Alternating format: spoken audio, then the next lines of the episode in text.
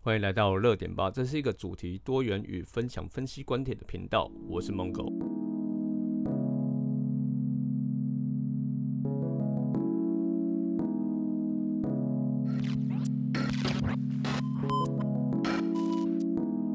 大家好，现在录制时间是二零二零年的十月二十五日下午四点。啊，今天要分享的是我个人还蛮私心、任性想聊的一个主题，就是朋克世界。呃，主要就是顺便应景一下即将要发售的一款三 A 级大作游戏，就是 CD Projekt Red 的 Cyberpunk 二零七七。虽然，嗯，随着自己的年纪啊，已经慢慢增长了，现在都是看别人玩游戏的时间居多，自己亲自玩游戏的时时时间呢，已经越来越少了。但是看了预告片之后啊，也燃起了我对这款游戏的一些兴趣。呃，主要是我对这款游戏的背景啊，跟它的剧情，嗯，有点深深让我着迷一些啦。但今天要讲的呃内容会稍微广泛一点，毕竟呃，Cyberpunk 还蛮多人在讨论的。那我也会另外带入一一个朋克世界，那就是 Steampunk，呃，蒸汽朋克。那说到朋克世界啊，老实说。呃，我有不少的设计灵感呢，跟资料来源都是来自呃朋克世界的占比是相当大的。呃，不少的元素啊，都影响了工业设计、呃视觉设计还有服装设计，影响层面是相当的广泛的。呃，我相信同为设计圈的人呢，也很认同我今天的今天这个说法才对。那在收听前呢，请到各大的 Pocket 上收听，另外也顺便追踪我的。I G 账号 R O D I N B A R 点 T A L K，呃，希望今天讲的内容呢，对大家是有实质上的帮助的。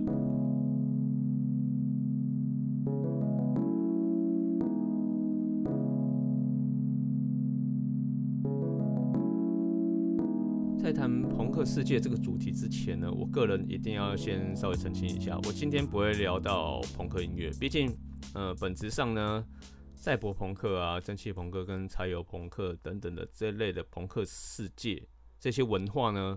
本来就跟朋克音乐的关联性不是这么的大。呃，我相信一般人就是认知说，呃，朋克的印象可能就是一种非主流音乐啊。但如果要将呃朋克音乐跟今天要说的主题呢，两者比对一下，你就可以知道，呃，风格上差距是相当的大的。就像，嗯，呃。我拿我自己来举例好了，就我当时还是个国中生嘛，年幼无知，呃，也是以为说，呃，cyberpunk 就是赛博朋克，就是呃朋克音乐的延伸，呃，直到我看了呃骇客任务三部曲之后啊，才意识到说，嗯，为什么呃除了服装风格也有很大的不同之外呢，甚至电影中的配乐啊，也是属于呃电子风格。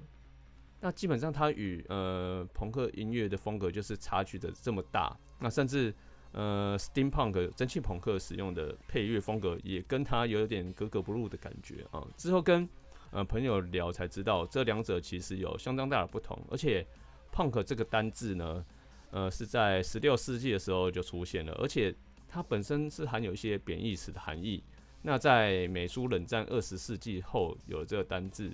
但如果真的要说两者有什么相似之处的话呢？呃，大概就是黑暗中带有光明的核心精神吧。那朋克音乐跟朋克世界两者是差不多时间出现的哈，就是在一九六零到一九七零年左右吧。那个时候是个相当矛盾、具有冲突的年代，是个呃工业时代进入科技时代的灰色阶段，所以。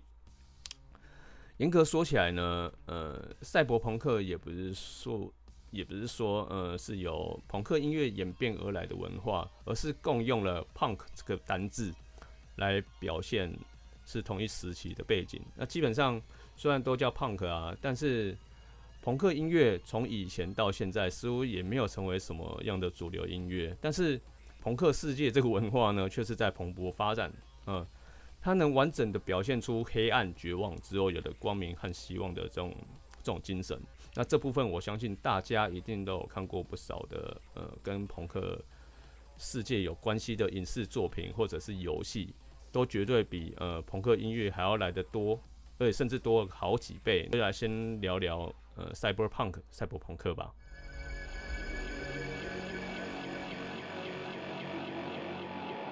美国的作家布鲁斯·贝斯克，呃，在一九八零年的短篇小说中，呃，赛博朋克创造了这个名词，沿用至今。呃，贝斯克他自己也承认说，创造这个单字的动机呢，主要是出于市场的考量，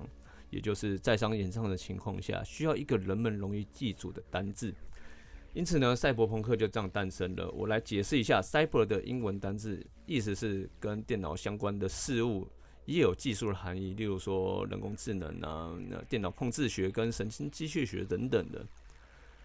而胖克这个单字早期也有废物、妓女的意思，到了后期呢，胖克有颠覆的意思。那颠覆什么呢？颠覆摇滚乐，呃，颠覆资本主义制度。胖克的本质上也有着反抗的核心精神。那看起来是不是有点像现在的中二生呢？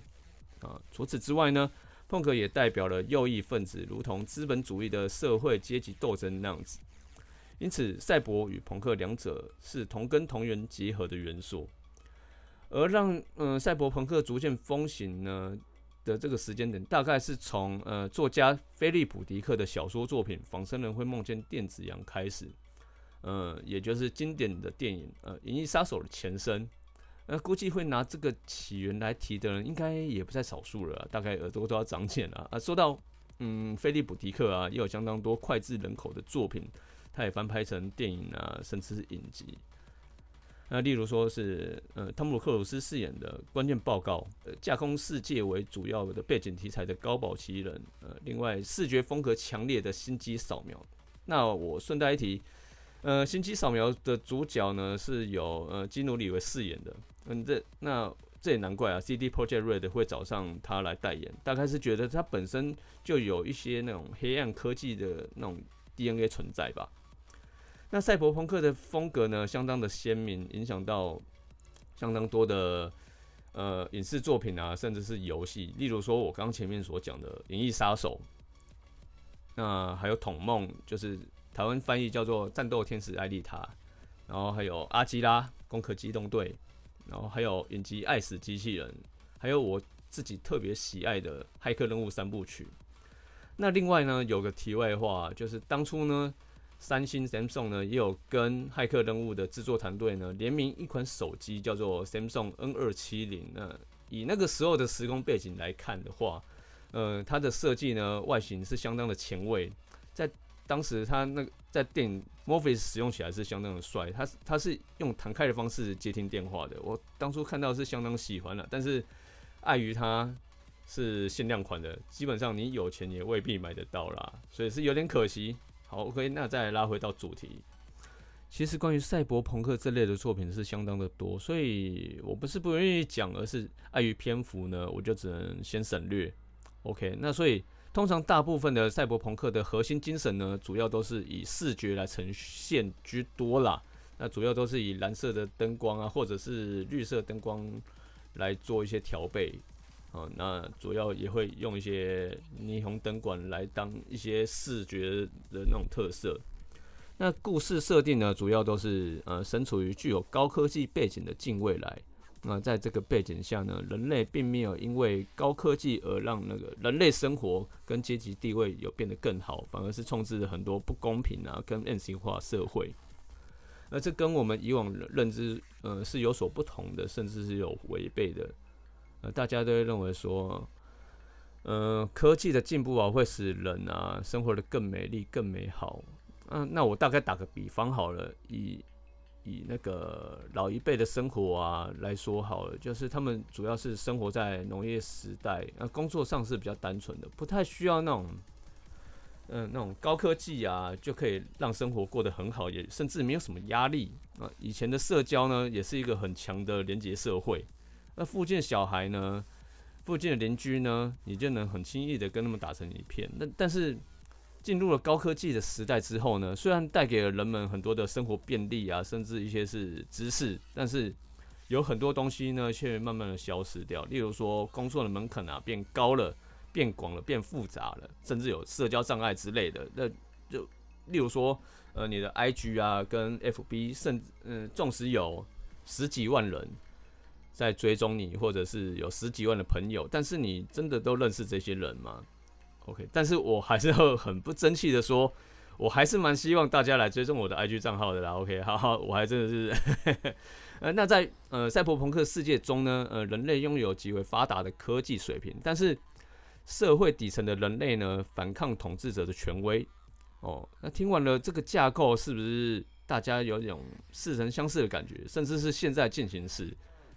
？OK，那是会不会有点像是那 Elon Musk 的那种科技思维呢？像他近期推出的 Cybertruck 啊，跟植入大脑的 Neural Link，有时候我甚至会觉得说，嗯，他应该是 Cyberpunk 迷才对，而且他好像也正在实践这项呃赛博朋克计划的感觉。所以说，嗯，赛博朋克这个单字完全符合了高科技低生活的意思。呃，另外也有人在问说，啊，假如说赛博朋克是一个城市的话，它应该会是什么样形态呢？那很多人。嗯，大概就是说，嗯，是日本的涩谷那样的感觉，因为调性呢也有着那种冰冷的蓝色啊，跟霓虹灯管之类的风格元素在，这也是大多数人都认同的地方啊。但，嗯，如果是我的话，我觉得要完全符合赛博朋克精神的话，它的氛围往往要弥漫着那种灰暗的压力。所以，我认为有符合赛博朋克背景与精神的地方，大概就是。呃，已经拆除的香港九龙城了吧？呃，在当时呢，曾经是一个港英政府跟满清政府都不不愿意碰的三不管地带。呃，它基本上就是一个治安败坏的地方，那里完全符合了反乌托邦的黑暗社会。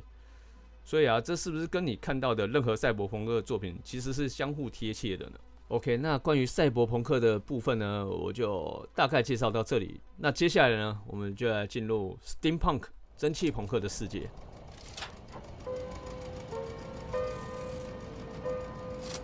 刚前面说到，蒸汽朋克 （Steampunk） 是我个人很喜爱的一种风格世界。那它与赛博朋克很类似啊。那蒸汽朋克也算是一个组合单词，想法概念呢来自于呃蒸汽机啊，是从英国的苏格兰机械工程师詹姆斯瓦特带的灵感。他改良了纽科门蒸汽机，超越了工业革命的基础，是工业革命史的一个重要人物。那如果你在百科搜索“蒸汽朋克”呢，可以得知初步理解，它是一种呃流行于八零年代至九零年代初的一个科幻题材。呃，时间的设定在十八世纪末期，英国后维多利亚时代。那一次呢，到二次工业革命的时候，发展出蒸汽机跟电灯；到了第三次工业革命时期的时候呢，也就是电脑发明的前夕，却进入了以呃矿石能源啊与蒸汽机结合为发展的一个幻想架空世界，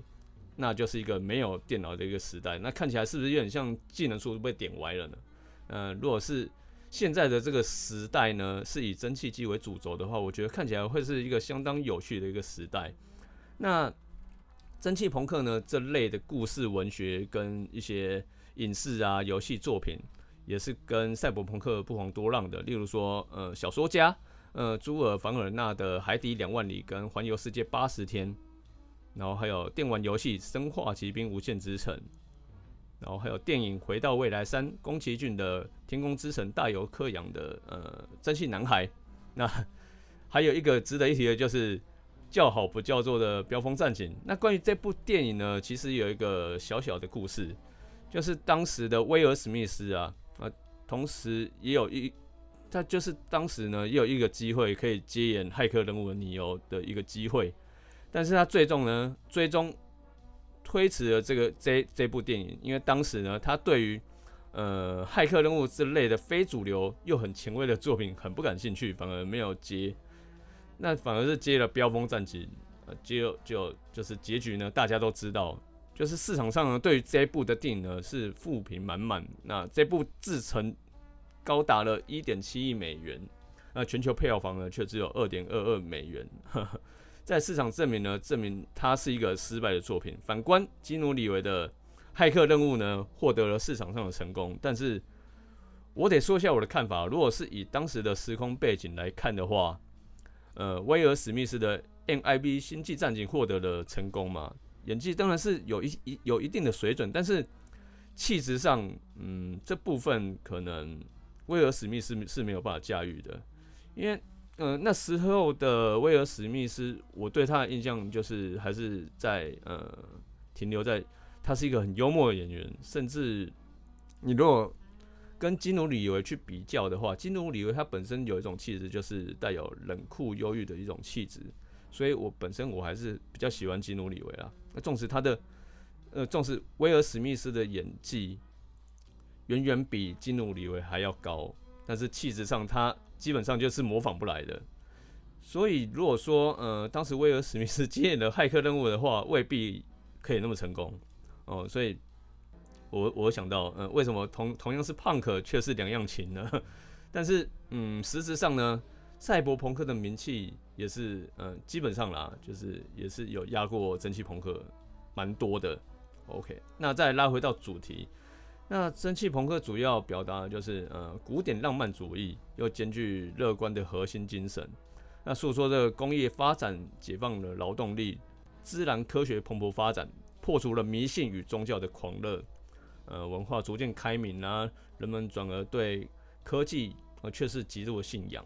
而是一个科学至上的一个背景。另外，我看了网络上有些人对于一部电影，呃，有个有一个很深的误解啊，就是说，嗯，疯狂麦是愤怒到呢是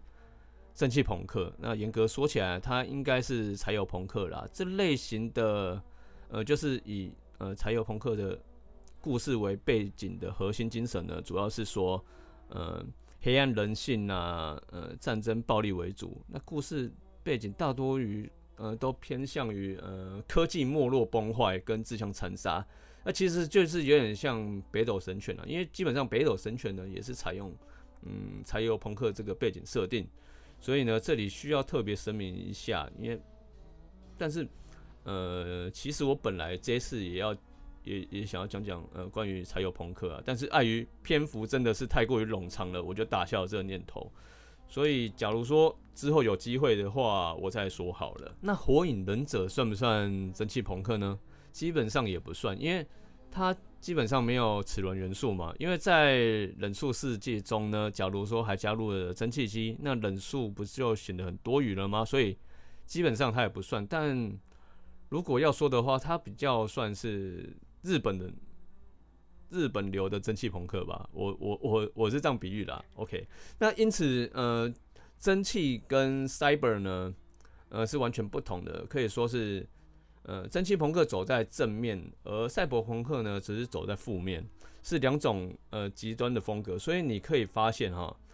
呃蒸汽朋克大多于取向于就是呃青年文学居多啦。那服装穿着上呢，也是呃华丽的维多利亚。服饰跟一些齿轮科技的一些元素结合，